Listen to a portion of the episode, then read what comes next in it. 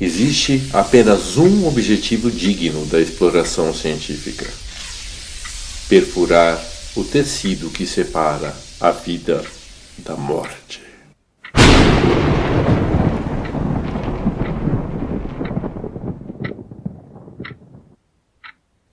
Esta é uma citação do livro Frankenstein de Mary Shelley. Citações da literatura inglesa lidas por Cláudio Bruno.